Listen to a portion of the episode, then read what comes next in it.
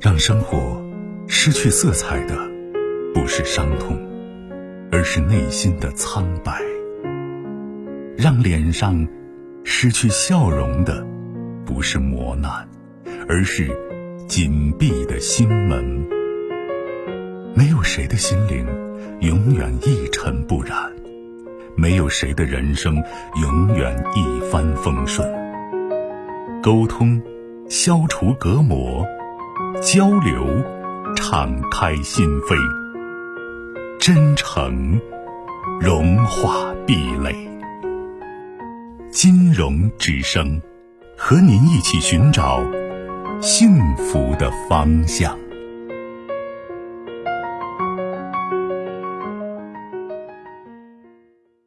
喂，你好，喂，你好，您的电话接通了，我金融，请讲。哦，我这边的话，我想跟您咨询一下我的婚姻方面的问题。然后我今年的话，跟我老公都是三十岁，嗯呃，就有两个孩子了。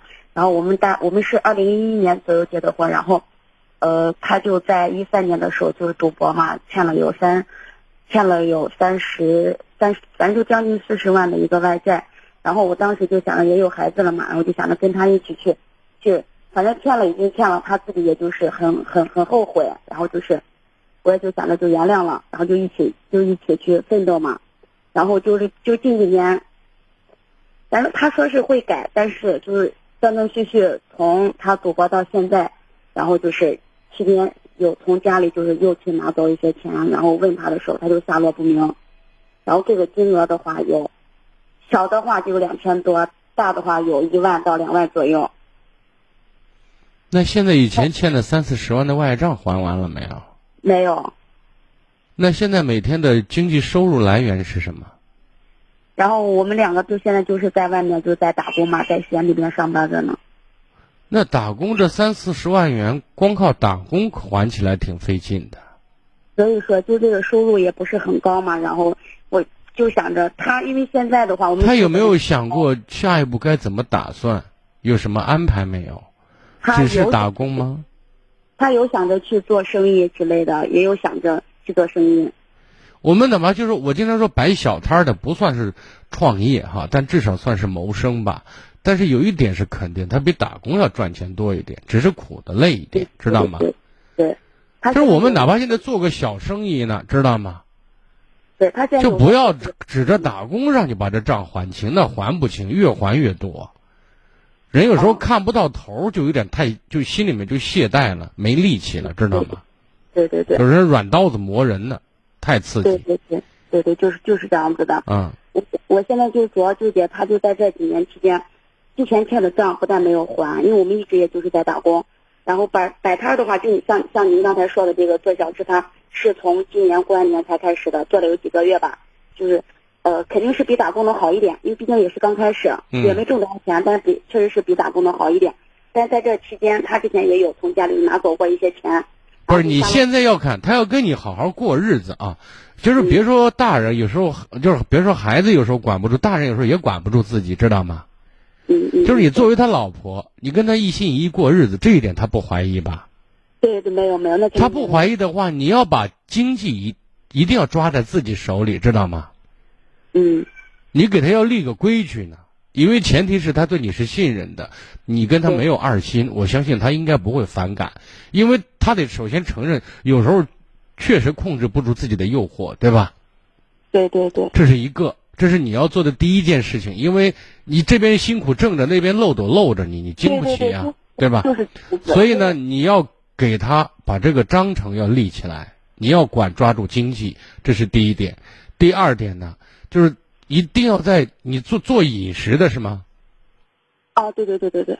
咱把这些自己的在这方面要多下点功夫，知道吗？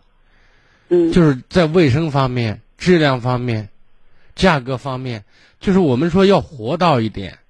其实你发现这些小摊儿生意，有时候不见得比那些摊子大的生意赚钱少，知道吗？因为它成本很少，它它来钱现金流很快。但是，一些小节问题又相当重要。我因为我我在地铁口住着呢，经常有时候早晨去那边路过那个地铁口，看他卖早点的，知道吗？就有些那些早点摊儿，我是一次都没买过。嗯不是为什么呢？就是我觉得俩人就是首先得卫生得搞好吧，你人看着你干干，哪怕你是假装干净的，对不对？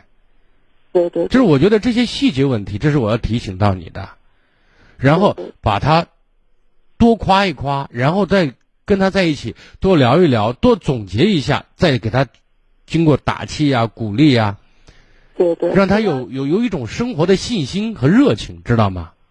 你现在就是他，就是他老师，知道？我就觉得主要是我现在我之前已经给他就是把啥好话，其实你都去他 就说你看，你不用老是给他好话，你要知道他的短板是什么。他的最大的短板就是有时候管不住自己，知道吗？嗯那你就要学会管他。我相信你管他，他是没有意见的，因为什么？他信你。这个是对着的，那你就不要说嗯把权力放给他，他一胡整，你你又开始收拾他，又骂他，又跟他置气，这恶性循环没个头啊，对不对？对对对，就是我现在这俩孩子呢，咱现在也三十岁了，说实在话，也正是打拼的年龄。对对是的。那么你要知道，发挥他的长处，发挥你的长处，规避彼此的短板，好吗？好的好的，啊，已经过去的事不要再提。我们提有时候可以是痛定思痛，让我们坚定现在走的道路是对的，然后再花心思想咱把咱们的事儿怎么做好，怎么从流动摊子变成固定的摊子，怎么从一个月挣上一万块钱到一个月挣上两万到五万，对不对？要这样想事儿呢，好吗？对对对，好的好的嗯好的，，好，加油吧，好吧，对好好的。再见啊。